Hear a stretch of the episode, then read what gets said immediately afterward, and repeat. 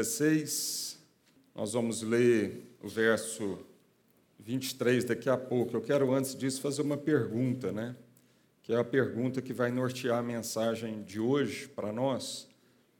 E a pergunta é o seguinte: é uma pergunta para você já refletir tudo aquilo que nós vamos falar aqui, é para tentar responder essa pergunta, para responder essa pergunta. É possível a gente ser cristão e não ser um discípulo de Jesus Cristo? É possível a gente ser um cristão sem ser um discípulo de Jesus? É uma boa pergunta, não é? Ou seja, existem aí categorias de cristianismo, existem aí níveis, né, graduações dentro do cristianismo, ou não? Ou todo cristão tem que necessariamente ser um discípulo de Jesus Cristo?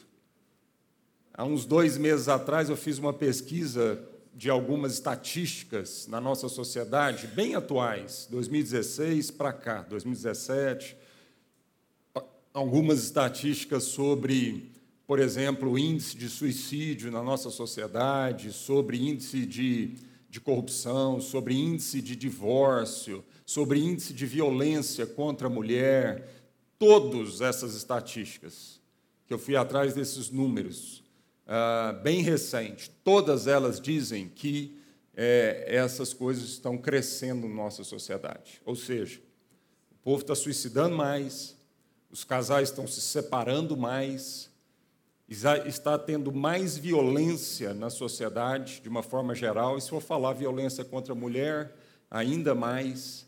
Então, todos esses índices, né? Ah, corrupção aumentando, ah, todos os índices, eles, eles depõem contra nós, eles, eles mostram uma realidade no Brasil. E é engraçado porque, ao mesmo tempo, se você pega as estatísticas do crescimento da igreja evangélica no Brasil, você vai ver que ela continua crescendo. Ou seja, nós temos, de um lado, é, templos abarrotados de pessoas em todo o Brasil.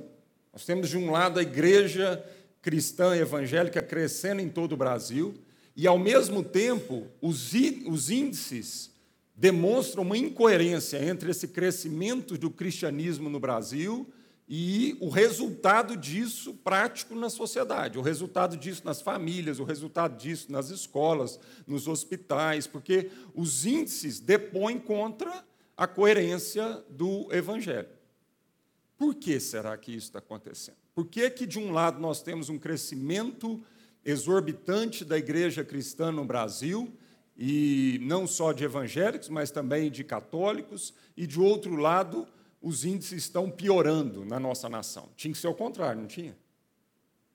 As famílias tinham que estar mais estruturadas, os divórcios tinham que estar diminuindo, a violência tinha que estar diminuindo, o número de suicídio caindo, né, o nível de corrupção caindo. Tinha que ser totalmente contrário.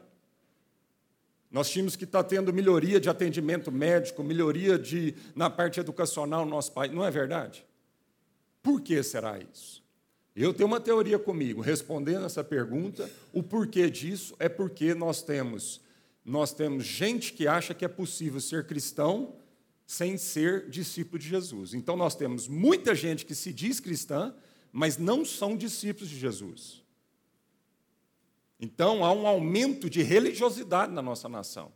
Há um aumento de, de, né, de hábitos religiosos, de lugares que a gente frequenta, de devoção, há um aumento disso tudo. Mas não há uma real transformação do coração humano e do caráter humano. Então, o que isso mostra para nós é que grande parte das pessoas que se diz cristã e que estão hoje, domingo, nos templos, espalhado pelo nosso país, levantando as suas mãos, cantando músicas de adoração a Jesus e abrindo a Bíblia para ler e meditar, grande parte dessas pessoas tem hábitos religiosos, mas não é um discípulo de Jesus. Então, e aí nós vamos ler aqui em Mateus 16, porque Jesus vai falar exatamente sobre isso. Verso 23 diz assim: Mas Jesus, voltando-se, disse a Pedro. Não, vamos ler o verso Desculpa, vamos ler o verso 24.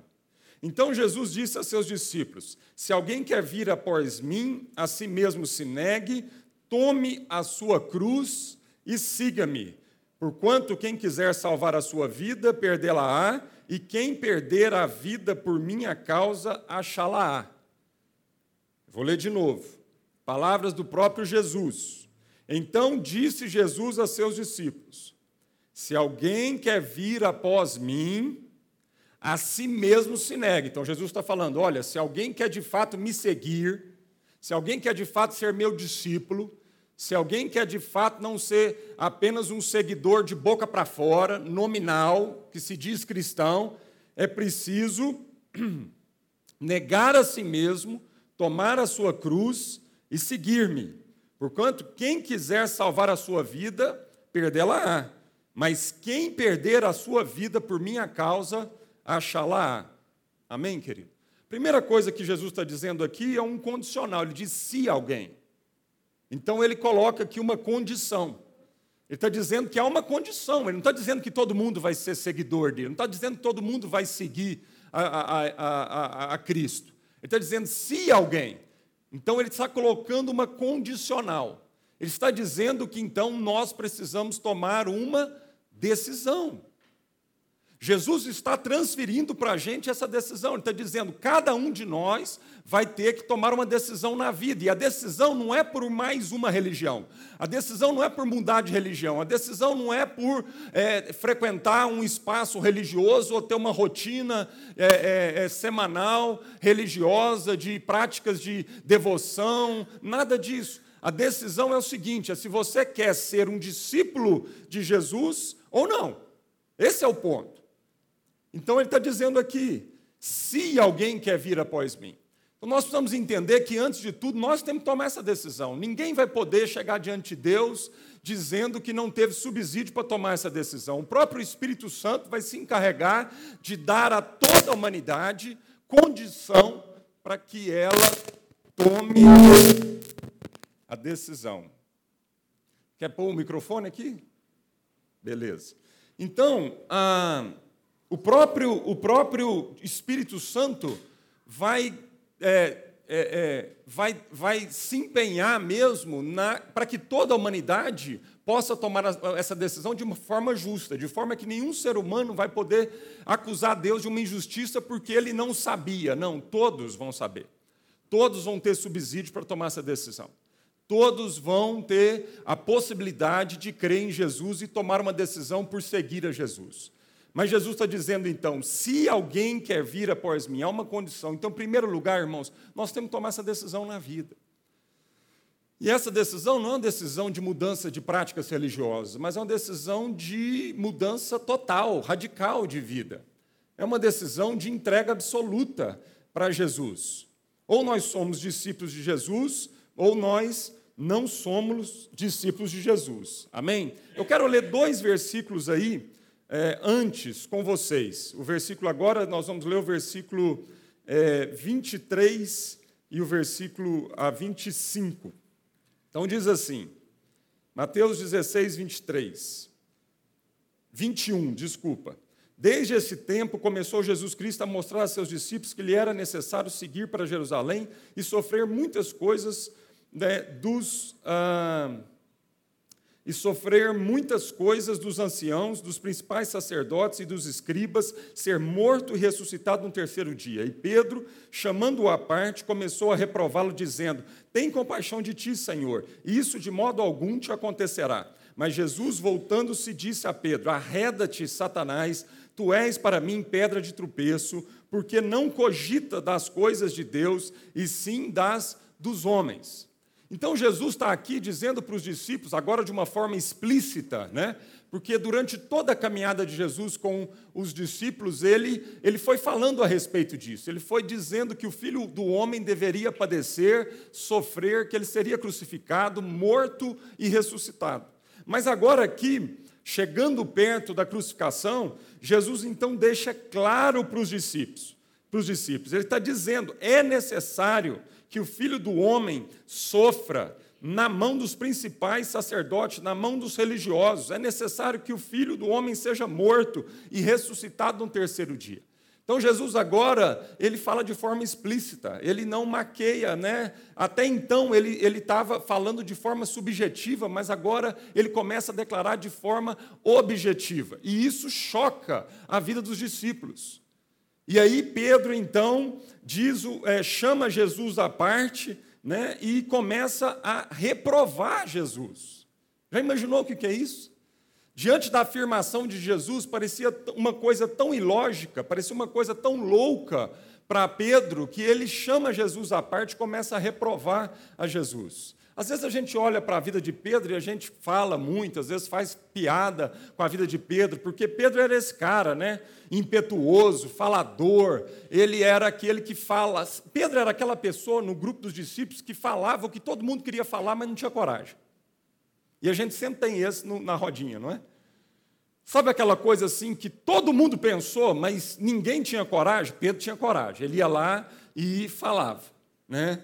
E aí a gente olha para a vida de Pedro e a gente fala assim, mas que absurdo Pedro chamar Jesus à parte. Olha, irmão, Pedro já estava caminhando com Jesus mais ou menos três anos. E Pedro chamar Jesus à parte, começar a reprovar, repreender o próprio Jesus. E aí a gente olha para esse quadro e fala: Isso é um absurdo.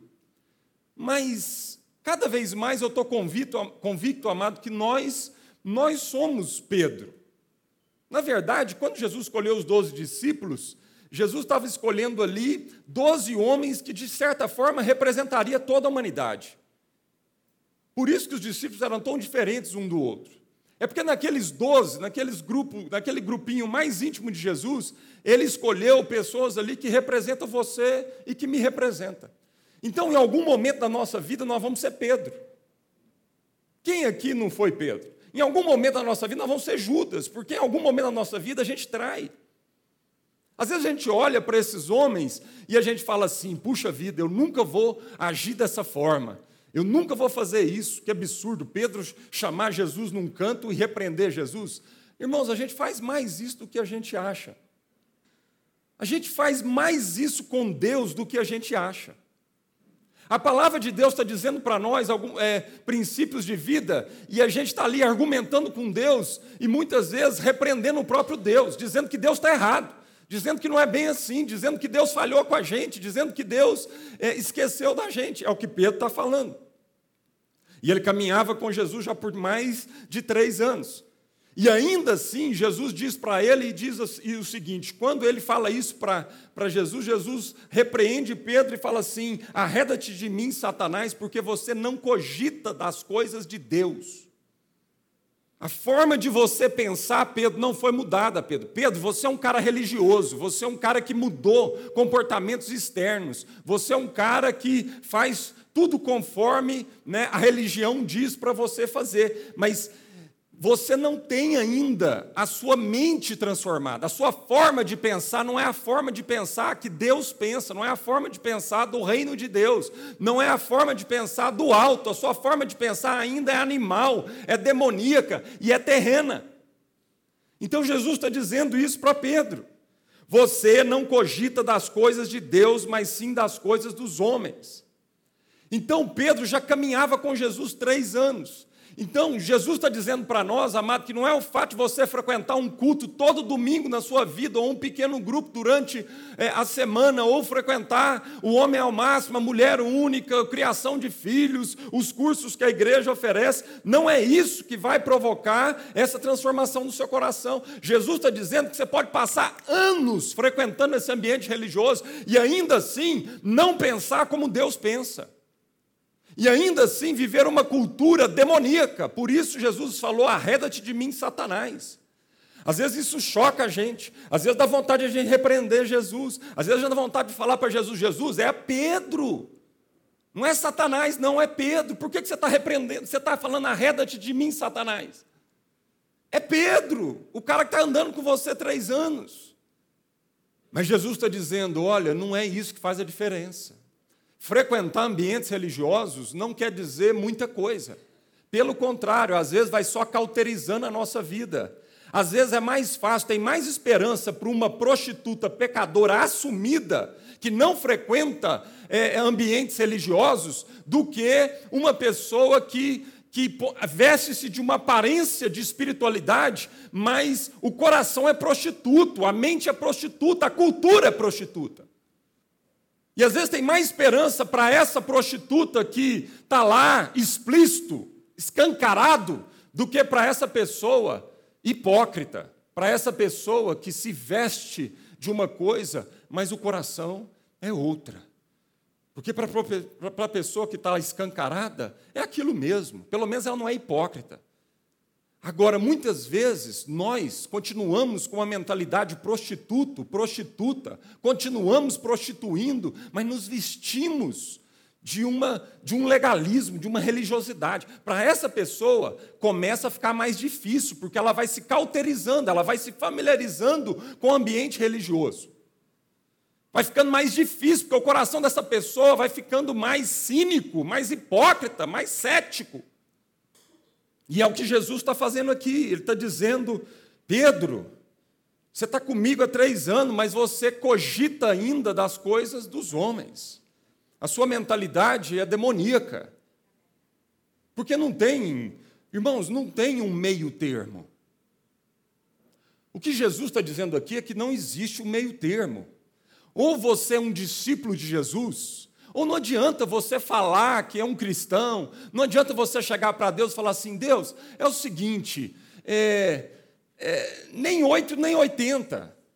Porque também ser discípulo de Jesus implica em coisas tão radicais que eu, eu não estou preparado para isso, eu não dou conta disso. Então, também, esse radicalismo de seguir a palavra de Deus e de obedecer a palavra de Deus a qualquer custo, isso é, isso é para uma, uma, uma classe seleta de cristãos. Isso é para o pastor Paulo Júnior, isso é para os pastores, isso é para aqueles que são ungidos, separados, mas não é para nós, não é para mim. Mas também Jesus dizer que, que eu, eu sou do, do, do inferno e do capeta, ah, não, aí também não. Então eu vou escolher um lugar no meio dessas duas coisas, entendeu? Eu vou aqui é, não cogitar das coisas infernais, não pensar como o capeta pensa, mas também não ser tão radical nessa questão. Não, não tem jeito, irmãos. Já respondendo a pergunta do começo do culto. Não tem jeito você dizer que é um cristão se você não for radicalmente comprometido em ser um discípulo de Jesus. Isso não significa que você vai acertar todas, isso não significa que você vai dar conta de obedecer 100%, mas isso significa que precisa ter essa consciência e essa motivação no seu coração, amém, amado? O que eu estou trabalhando com você não é a sua infalibilidade, porque Deus sabe que nós ainda pecamos. E que quando nós pecamos, a gente tem um advogado que intercede por nós. Mas o que eu estou trabalhando com você é porque muitas vezes na sua mente você acha que é possível ser um cristão sem ser um discípulo. E Jesus está dizendo que não é possível. Então tem que haver pelo menos uma motivação no seu coração, uma consciência de que é para lá que você está arrumando. Amém? Como o apóstolo Paulo em Filipenses 3 diz: Não que eu seja perfeito, mas ele não parou nessa constatação, porque às vezes a gente se gaba dessa constatação, às vezes a gente para nessa constatação. Qual constatação? Não, nem o apóstolo Paulo disse que ele era perfeito, então também, pastor, não dá para a gente ficar aqui dizendo que a gente segue a Jesus de uma forma perfeita. Ele não parou nessa afirmação, ele diz assim: não que eu seja perfeita, mas, perfeito, mas uma coisa faço, esquecendo-me das coisas que para trás ficam avançando para aqueles que estão diante, para aquelas que estão diante de mim, prossigo para o alvo, para o prêmio da soberana vocação em Cristo Jesus. Então, havia uma constatação de que ele era ainda pecador, de que ainda havia uma luta entre a carne e o espírito, que ele não estava pronto ainda mas ele tinha um objetivo, ele tinha um alvo, ele tinha um destino na vida, e o objetivo era abandonar cada vez mais as velhas práticas, o velho homem, a velha forma de pensar, a forma pecadora de pensar, e avançar para Cristo. Amém, queridos? Mas muitas vezes a gente não quer isso, a gente está comoda, comodamente nesse limbo achando que é possível viver nesse limbo, nesse lugar onde eu não sou nenhuma coisa e nem outra.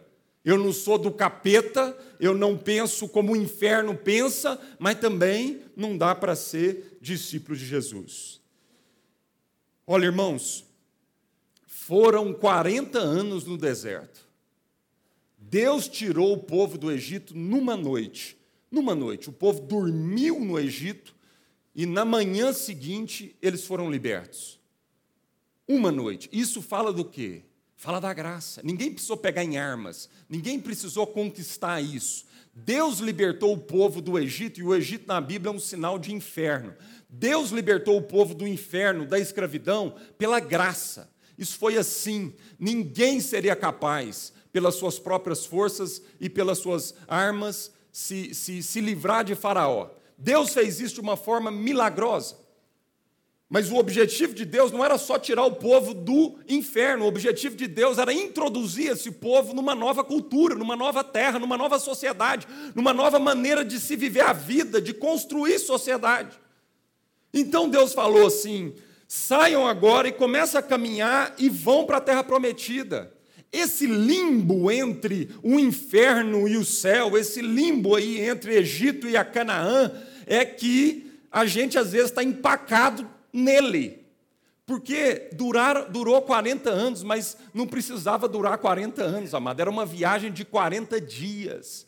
Mas o povo ficou ali, ó, embaraçado, caminhando em círculos. E Deus queria o que? Introduzi-los numa terra nova, numa no nova cultura.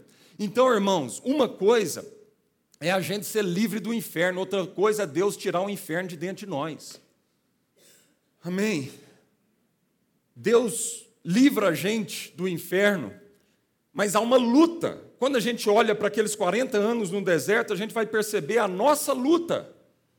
Porque há uma luta em aceitar uma cultura do reino de Deus para a gente viver. Há uma luta entre, entre viver daquela velha forma e agora uma nova forma. Mas o que Deus quer fazer, amado, não é que a gente fique no deserto. O que Deus quer fazer é com que a gente entre na terra prometida uma nova maneira de viver. E é isso que Jesus está trabalhando conosco. Abra sua Bíblia lá em 1 Coríntios 1. 1 Coríntios 1, verso 18. 1 Coríntios 1, 18. Presta atenção no que está aí, escrito aí. Porque a palavra da cruz é loucura para os que perecem, mas para nós que somos salvos é o poder de Deus. Gente, Paulo estava escrevendo uma carta à igreja aos Coríntios a igreja na Grécia. Paulo estava escrevendo para um povo habituado com um alto nível de intelectualidade, de pensamentos, de filosofias. Ele estava escrevendo para a Grécia. Naquela época, o império bélico e econômico era Roma, mas o império intelectual ainda era a Grécia. E continuou por séculos e séculos e séculos a Grécia. É a Grécia de Platão, de Sócrates, dos grandes filósofos né, que estabeleceram aí as bases da, de uma vida em sociedade. É para essa igreja que Paulo está escrevendo, amado. E ele está dizendo: olha, a palavra da cruz é loucura para os que perecem, mas para nós que somos salvos é o poder de Deus. Verso 23. 23. Mas nós pregamos a Cristo e este crucificado, que é escândalo para o judeu e loucura para os gregos. A pregação da cruz, isso que Jesus está dizendo, se você quer ser meu discípulo, negue-se a si mesmo, tome a sua cruz e me, e, e me segue. Porque quem tentar salvar a sua vida vai perder, mas quem perder a sua vida por amor de mim vai encontrar. Essa mensagem, essa mensagem da cruz, isso que Jesus está dizendo, que a gente precisa encarar a nossa própria cruz, ele está dizendo que para os judeus essa mensagem é escândalo. E quem eram os judeus? Os judeus eram os religiosos. Você tinha os filósofos gregos, e se você pudesse ter uma, uma religião sólida, era a religião judaica. Então, Paulo está dizendo o seguinte: essa mensagem que nós estamos pregando, o Evangelho de Jesus, é escândalo para os religiosos, porque os religiosos não querem a mensagem da cruz, os religiosos querem um Jesus que venha libertá-los de toda a opressão romana e venha fazê-los novamente ser uma nação punjante que domina. Essa é uma mentalidade religiosa. É a mentalidade de receber, é a mentalidade do vem a mim, é a mentalidade de que Deus tem que trabalhar a meu favor, é a mentalidade de que né, eu faço planos e dou esses planos para Deus para que Deus chancele e assine. Essa é uma mentalidade de gente religiosa que não quer conhecer a Deus e não quer ser transformado na sua relação com Deus. Tudo que quer, amado, é que é um Deus que chancele todos os seus sonhos e a sua forma de viver e os seus ideais. E Paulo está dizendo, então a mensagem da cruz, ela é escândalo, ela confronta, ela agride os religiosos. A mensagem dos religiosos lota templos. Porque é a mensagem que diz que eu sou filho do rei. É a mensagem que diz que tudo vai prosperar na minha vida. É a mensagem que diz, então, que Deus me coloca como cabeça e não por cauda. Essa mensagem lota templos. E é o que nós estamos vendo no Brasil. Dos nossos púlpitos, há muito essa mensagem. Mas há pouco a mensagem da cruz, de Cristo e esse crucificado. Amém? Paulo está dizendo então que essa mensagem de Cristo e este crucificado, ela é escândalo para os judeus e ela é loucura para os gregos, porque não faz sentido. Não tem razão humana, não tem lógica humana que explique esse paradoxo. É ilógico. Não tem razão humana que vai explicar como que é esse paradoxo. Quem quiser salvar vai perder, mas quem perder por amor vai salvar. Isso é um paradoxo, isso não faz sentido. A mensagem de Cristo não faz sentido para a sabedoria humana, para a razão humana, para a lógica humana, porque é uma mensagem do amor, é uma mensagem que diz que é melhor dar do que receber. Que loucura é essa? Que mensagem é essa, pastor? É bom é receber. Bom é receber um dinheiro, bom é receber um abraço, bom é receber um elogio, bom é receber esse negócio. Como é que é isso? Mas a Bíblia diz que é melhor, não é que a Bíblia diz que não é, seja bom receber, ela diz que é melhor dar do que receber. Você crê nisso? A gente crê nisso. Porque um religioso escuta isso, mas não acredita nisso e continua vivendo a sua relação com Deus sempre na perspectiva de receber. Mas um discípulo de Jesus começa a perceber essa nova forma de viver, esse novo paradigma essa nova forma de se relacionar com todo mundo. Um discípulo de Jesus começa a entender que é melhor dar. Ele começa a entender que reter vai apodrecer. Ele começa a entender que a vida não está em acumular, a vida está em liberar. Irmão, se a vida estivesse em acumular, o mar morto não seria morto. Por que, que o mar é morto? Porque ele só recebe, ele não dá. Está lá, gente. Cientificamente, está lá para provar para a gente, a ciência, ela acaba provando a fé.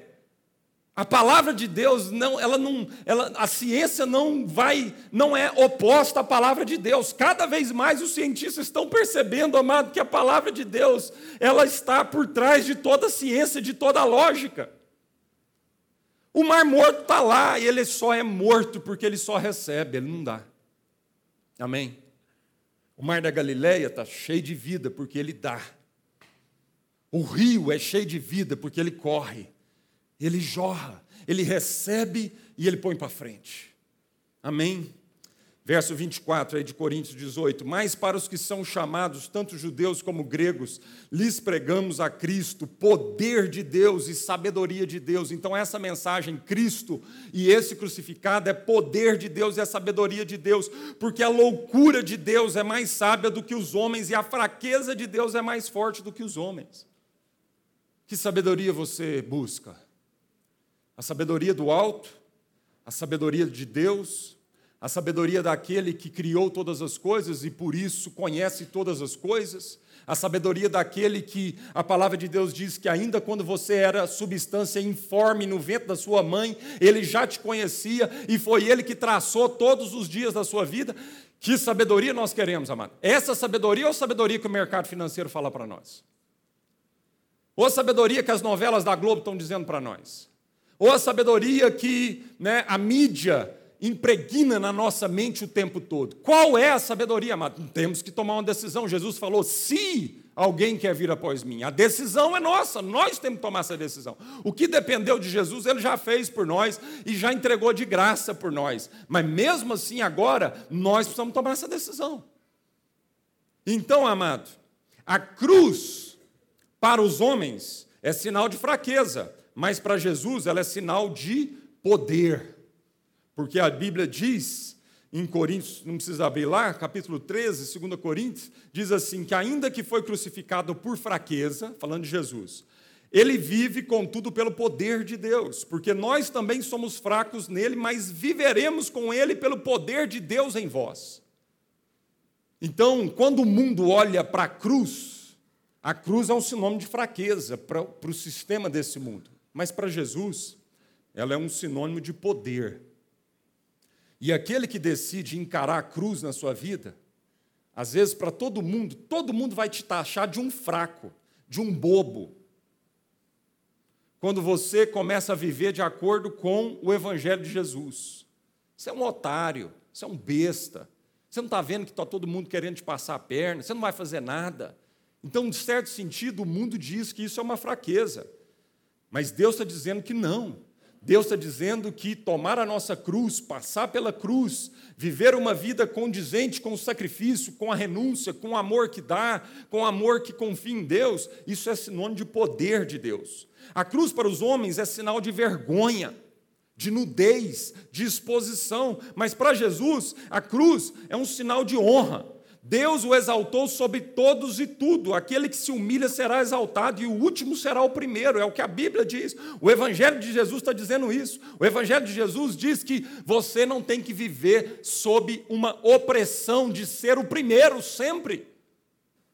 Tem gente que não consegue. Tem gente que está numa festa, amado, começa a servir a janta, ele não consegue, ele corta o assunto que ele está conversando com a pessoa do lado, porque ele fica obcecado de que a comida vai acabar e que ele tem que ser os primeiros da fila.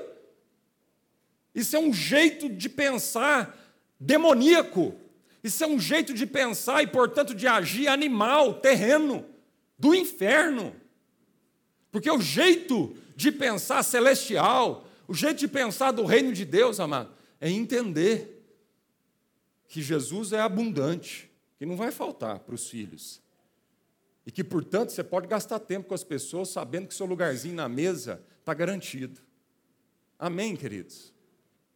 A cruz para os homens é sinal de maldição, mas para Jesus é sinal de graça, porque foi na cruz que a maior expressão de graça do universo e na eternidade aconteceu. Foi lá. A cruz, só ia para a cruz naquela época os malditos, só ia para a cruz naquela época os ladrões, o pior tipo de gente que era crucificado.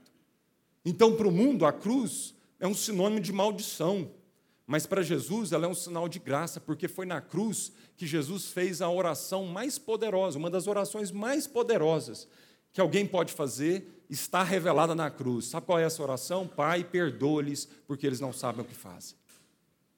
Pai, perdoa-lhes, porque eles não sabem o que fazem. Então foi na cruz que nós conhecemos a graça.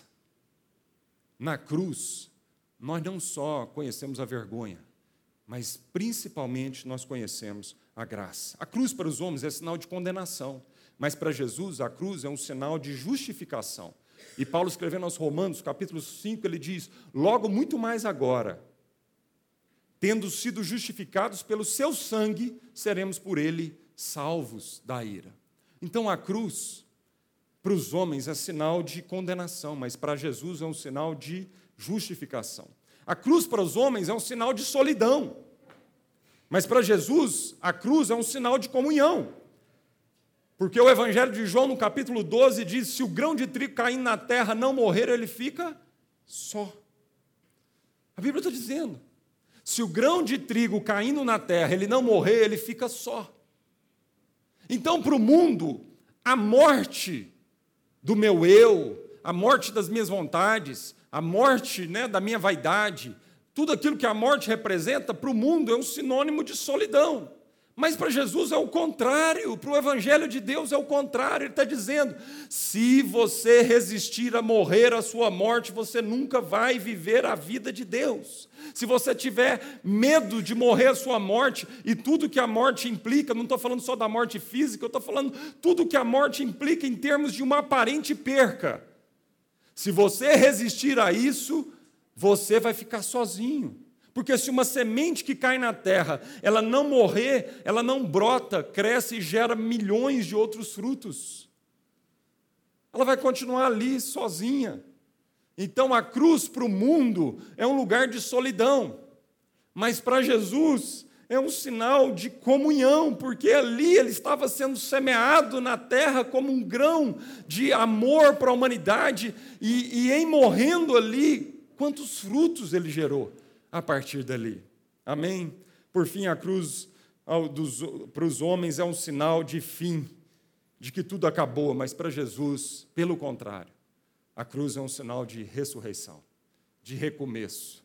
A cruz é, uma, é, um, é um lugar que não fala de morte, mas a cruz é um lugar que fala de uma morte seguida de ressurreição, de esperança. Amém?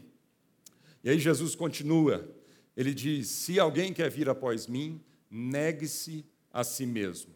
O convite não é para seguir um sistema religioso, mas para seguir uma pessoa, na qual eu também me tornarei. E para seguir a Cristo, você não pode ter nada mais importante na vida do que se tornar semelhante a Cristo. Para seguir a Cristo, para ser um discípulo de Jesus, não apenas da boca para fora, não apenas de, de, de alguns comportamentos externos. Você precisa priorizar Jesus.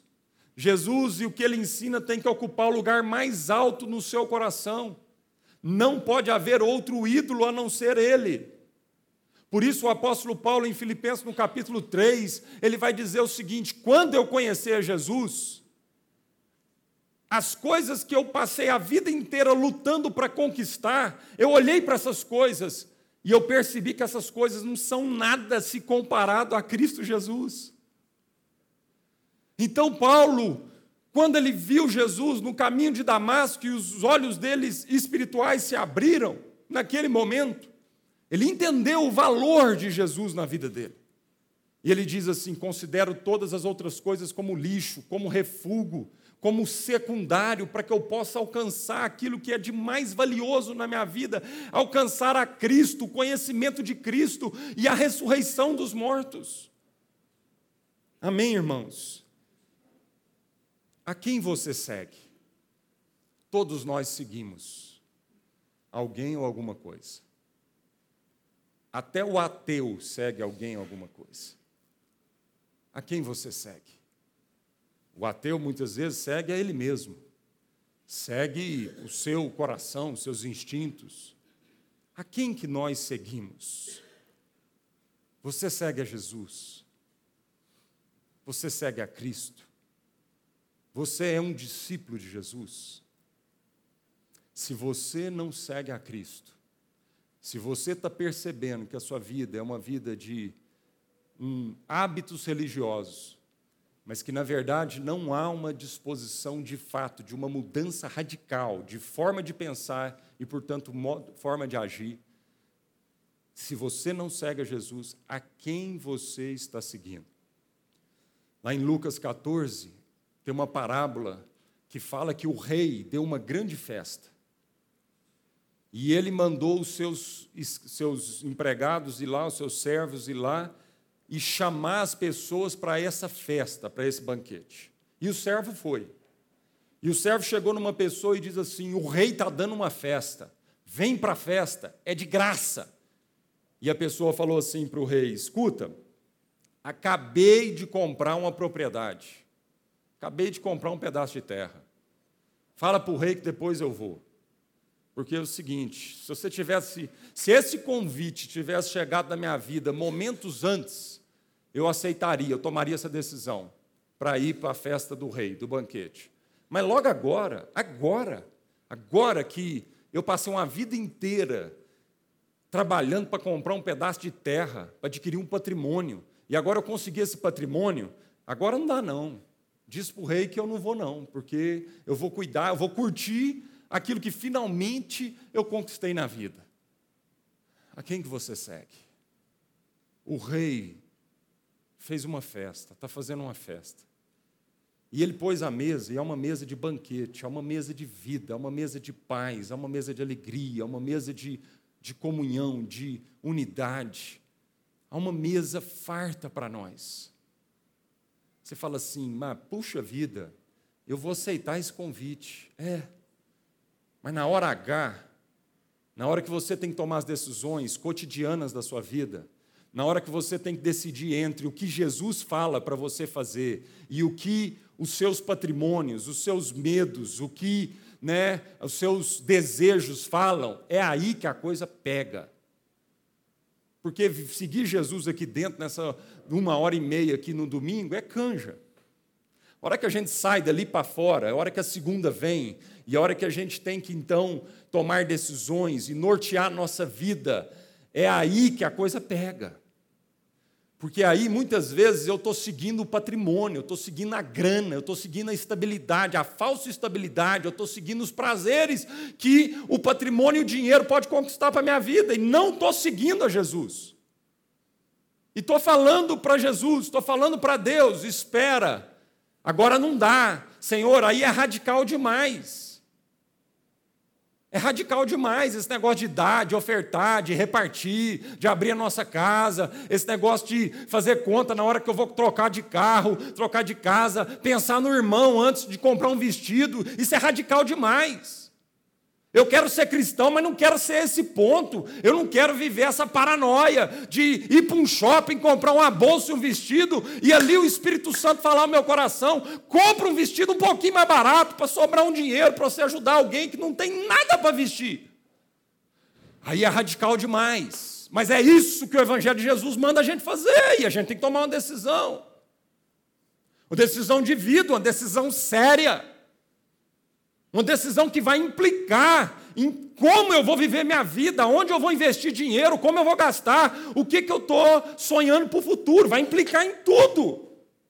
Porque não tem jeito o evangelho só atingir parte da sua vida. Ou o evangelho atinge toda a sua vida, ou, amado, vamos parar de brincar aqui de ser cristão. Vamos viver a vida. Vamos curtir o que os prazeres dessa vida podem nos dar tentando viver isso sem culpa. Mas se nós estamos aqui, estamos dizendo que somos cristãos, estamos falando para as pessoas aí que a gente crê em Jesus Cristo, é dessa radicalidade que o Evangelho está falando. Isso precisa afetar a forma de eu gastar dinheiro. Porque Jesus deu uma festa para nós, nós estamos dizendo para ele, agora não dá. Preciso comprar casa, tem que trabalhar mais, tem que comprar aquele patrimônio, eu preciso trocar de carro, eu preciso isso, eu preciso aquilo. Isso não tem fim. E nós estamos jogando isso para frente. Não, Jesus, não dá para servir o Senhor agora, não. E aí o servo foi e conversou com um segundo tipo de pessoa. E a segundo tipo de pessoa virou para o servo e falou assim: fala para o seu senhor lá que não dá para ir agora, que eu acabei de comprar cinco juntas de boi. De que, que isso fala, mano? Isso fala do trabalho nosso. Então, muitas vezes, nós estamos usando desculpa. O Evangelho de Jesus manda a gente gastar tempo com nossos filhos. E nós estamos chegando para os nossos filhos, para nossa casa, para Jesus e para nós mesmos, estamos dizendo assim: não, tem que trabalhar mais, porque tem que garantir o futuro do nosso filho, porque tenho que ganhar mais recursos, eu tenho que, né, meu filho vai ter que ter pelo menos um apartamento para casar e tal, e a gente estava, tá, desculpa, balela, o negócio é que a gente não quer gastar tanto tempo assim com esses meninos que realmente, se a gente amasse nossos filhos, a gente ia fazer o sacrifício de, às vezes, trabalhar menos, ganhar um pouco menos de dinheiro para a gente gastar mais tempo com eles. E nós estamos dando essas desculpas para o rei. Acabei de comprar cinco juntas de boi. Agora não vai dar, não, tem que trabalhar demais. A hora que eu aposentar, eu vou servir Jesus. A hora que eu aposentar, eu vou dedicar parte do meu tempo para a obra missionária, para a obra de Jesus. Conversa, irmãos. Conversa. Quem não faz agora não vai fazer isso nunca. Quem não faz num pouco não vai fazer no muito. Seja fiel num pouco e Deus vai te colocar no muito. Jesus chama gente que está disposta a trabalhar agora, do jeito que você está, com a vida desse jeito. É possível servir a Deus. E uma última pessoa, ele, o servo chegou para ele, convidou para o banquete, e ele falou assim: Fala para o rei que eu acabei de casar. Agora não dá, não. Acabei de casar. De que, que isso fala, mano? Isso fala das nossas relações. Muitas vezes nós colocamos até os relacionamentos nossos entre nós e Deus. Amém? Então, a quem você está servindo? Você serve Jesus ou serve ao dinheiro? Você serve Jesus ou serve ao, ao seu trabalho, ao ideal do seu trabalho, aos seus títulos? Você serve Jesus ou serve né, a, a de uma forma idólatra a, aos seus filhos ou aos seus pais ou alguém? Não. E aí Jesus continua no trecho lá: tome a sua cruz e siga-me. Se alguém quiser vir após mim, negue-se a si mesmo, tome a sua cruz e siga-me. Olha, irmãos, Graça não é oposto de esforço, mas sim de mérito. Mérito é uma atitude, o esforço é uma ação. Às vezes a gente confunde. A gente acha que graça é o oposto de esforço. Não, graça é o oposto de mérito. Ou seja, eu posso viver uma vida pela graça de Deus e me esforçar, e trabalhar, e esforçar sempre. Então, Paulo, escrevendo aos Filipenses, no capítulo 2, ele diz assim: ponham em ação a salvação de vocês com temor e tremor. Ponham em ação, desenvolvei a salvação de vocês. Então Jesus está dizendo: tome a sua cruz e siga-me. Ponham em ação a salvação de vocês. Isso significa tomar a nossa cruz e seguir a Jesus. Amém? Então nós precisamos tomar essa decisão, entrar nessa terra prometida, trabalhar de uma forma diferente na nossa vida, segundo princípios e valores do reino de Deus. E ele continua lá em Filipenses, ele diz: Pois é Deus quem efetua em vocês tanto o querer quanto o realizar, de acordo com a sua boa vontade. Ponham em ação a salvação de vocês, com temor e tremor, porque é Deus quem efetua o querer e também quem efetua o realizar de todas as coisas na nossa vida. Às vezes você fala, pastor, mas eu não consigo. Eu não vou conseguir tomar minha cruz e seguir a Jesus. É radical demais. Isso implica em, em muitas mudanças e transformações na, na nossa vida. Ó, oh, amado, há uma promessa linda aqui de Deus. Ele está dizendo: olha, Deus é quem efetua o querer no seu coração e também o realizar no seu coração. Às vezes você nem quer, às vezes não é uma questão de realizar, de não dar conta de realizar, às vezes a coisa é mais profunda, é mais embaixo. Você fala assim, pastor, eu não cheguei nem no nível de, de, de realizar. Por enquanto, eu estou lutando em querer Deus na minha vida. Olha que coisa linda, mano.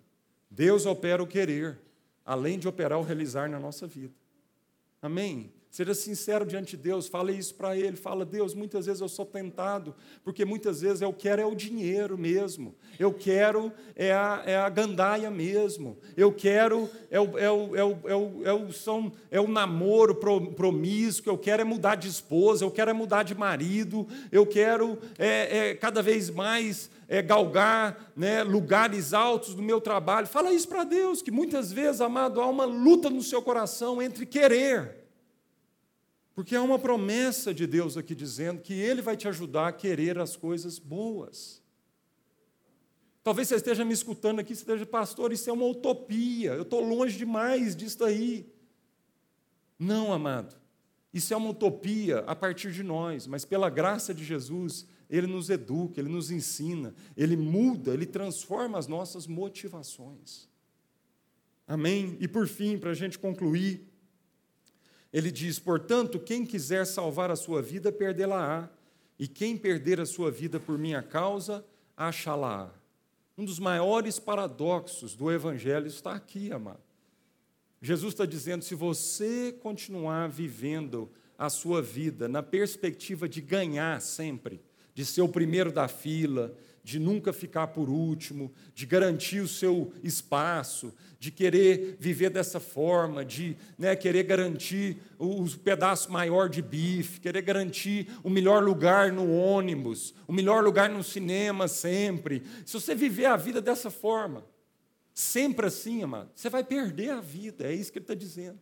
A vida vai escorrer por entre as suas mãos. Quanto mais você tentar se acercar, se assegurar, quanto mais você tentar né, fazer seguro disso, daquilo, para tentar salvar a sua vida, você está perdendo. Porque Jesus está dizendo que a vida não consiste nessas coisas. Mas aquele que ama, aquele que então entrega, aquele que abre, aquele que não tem medo de viver a vida, de se doar, de se relacionar de uma forma aberta, esse vai começar a viver a vida abundante que Jesus prometeu. Amém, irmãos? Encontraremos a vida na oferta, encontraremos a vida no repartir, e não no acumular, no reter. Encontraremos a vida no perdão, encontraremos a vida na reconciliação, e não no ressentimento e na amargura ou na vingança. Tem gente obcecado pela vingança. Tem gente que não consegue perdoar, liberar. Irmãos, enquanto você não liberar a vida das pessoas, você está morrendo. Será que você não está percebendo isso? Isso está te matando aos poucos, isso é como um verme te corroendo de dentro para fora. A Bíblia diz que aquele que não confessa pecados, não perdoa, ele tem um câncer nos ossos. Você está amargurado, você está ficando cada vez mais sozinho, ninguém está suportando mais a sua vida, ninguém está sendo abençoado por você. Encontraremos a vida focando no melhor de cada um e não no pior. Enquanto você continuar obcecado pelos defeitos do seu cônjuge, a vida está passando. A vida está passando. E tudo que você consegue pensar são os defeitos do seu marido. São nos defeitos da sua esposa, nos defeitos dos seus filhos, nos defeitos dos seus funcionários, do seu patrão, de quem está ao seu lado. Você está perdendo a vida continuar vivendo a vida focado no defeito das pessoas e falando mal das pessoas e praguejando e reclamando de todo mundo, você está perdendo a vida. A vida não está nisso. A vida está em focar, amado, naquela sementinha de virtude nas pessoas e trabalhar a partir daquela semente de virtude e ser um garimpeiro de virtude e não um garimpeiro de desgraça. Porque tem gente, amado, que é um garimpeiro de defeitos, ele só consegue ir lá e falar dos defeitos das pessoas. Mas todo mundo está cheio de defeito, amado. Mas todo mundo recebeu pelo menos uma semente de virtude de Deus na vida. Tinha uma esposa que só sabia falar mal do seu marido e ela foi aconselhar com o pastor e ela falou, falou, falou, falou, falou. E o pastor virou para ela e falou assim: Escuta, esse homem não tem uma virtude, não? Aí ela parou, começou a pensar, falou assim: a primeira coisa que ela falou assim: é, não é que pelo menos todo dia ele tira o lixo e põe para fora? É pequenininho, mas é um começo. Foca nisso, trabalha a partir dessa virtude, não a partir do defeito. Pega essa virtude pequenininha na vida do seu marido e começa a construir, estimular, elogiá-lo nessa virtude. Porque essa palavra tem poder de elogio, de, né, e começa a trabalhar a partir daí. Amém? Encontramos a vida confessando nossos pecados e nos humilhando e não nos escondendo por trás de uma máscara.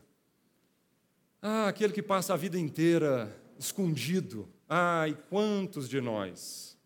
Quantos de nós estamos vivendo a vida inteira escondido?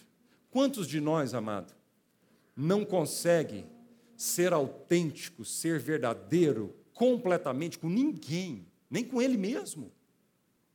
Tem muita gente no nosso meio que não consegue ser ele mesmo nem com ele mesmo.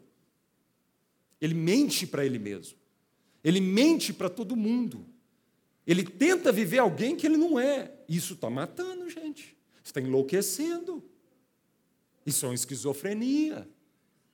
Por que, que os consultórios psiquiátricos psicológicos estão lotados? Quanto mais o tempo está passando e os templos estão lotados. Quanto mais os templos estão lotados, os consultórios, né, Rony, deveriam estar diminuindo.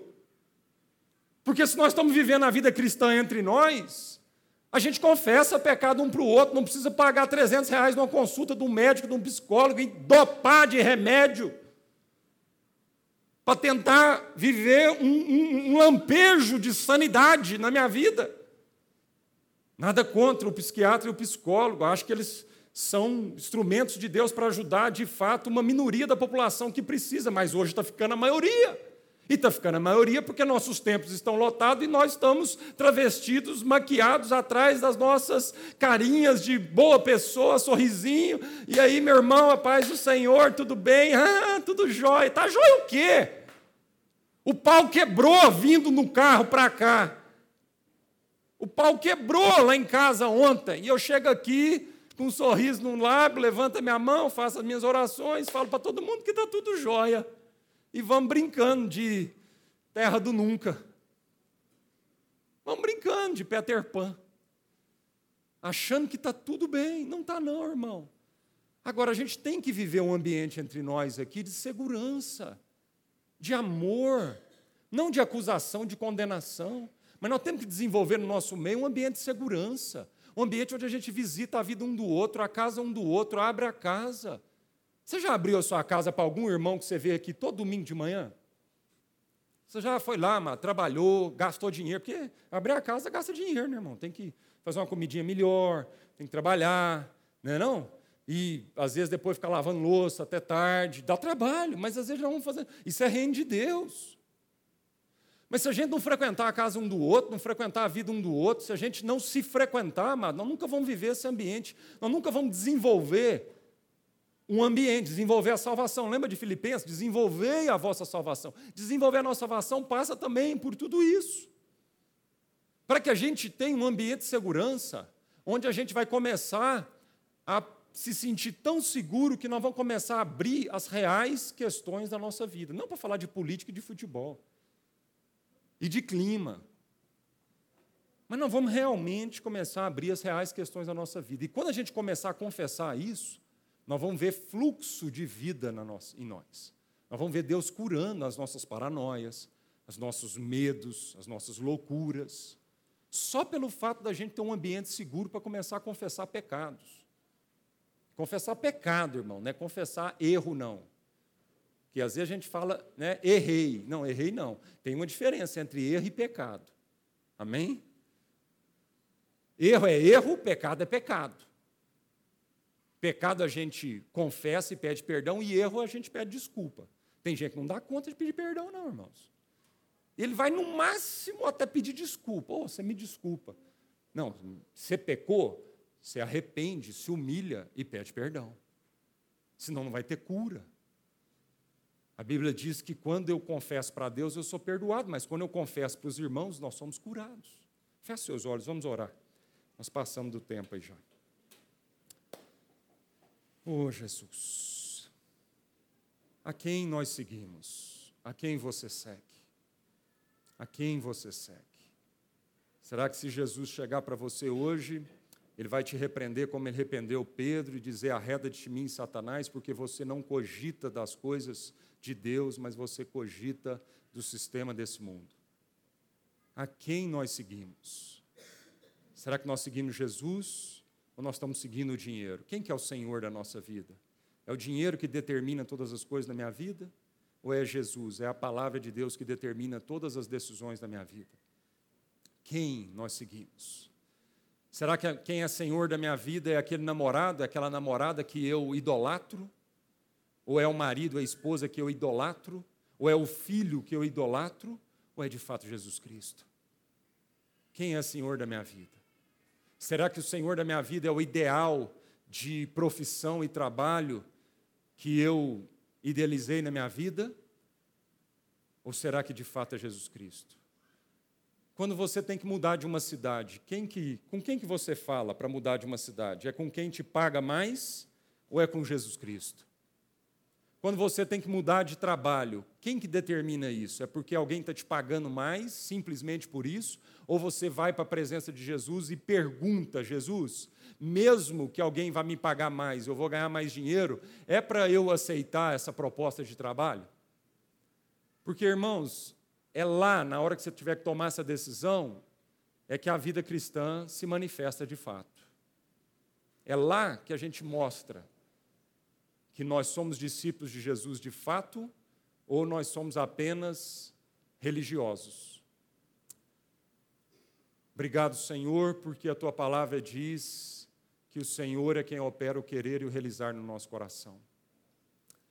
Nessa manhã, Senhor, nós estamos aqui para sujeitar nossa vida ao Senhor, pedir que o Senhor continue falando no nosso coração e pedindo que essa pergunta continue ecoando no mais profundo da nossa alma.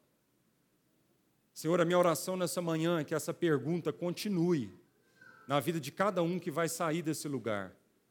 Que essa pergunta, é possível ser um cristão sem ser discípulo de Jesus? Continue ecoando no nosso coração. E a minha oração é que cada um aqui faça a opção por ser um discípulo de Jesus, um discípulo de Cristo. Mesmo que isso signifique a morte de tantas ideais. Mas tem muita coisa na nossa vida que precisa de fato, ó Deus, morrer, porque senão não vai brotar uma vida nova. Senão não vai brotar uma transformação de vida senão nós não vamos ter uma árvore linda e frondosa, cheia de frutos de bondade de amor, em nome de Jesus.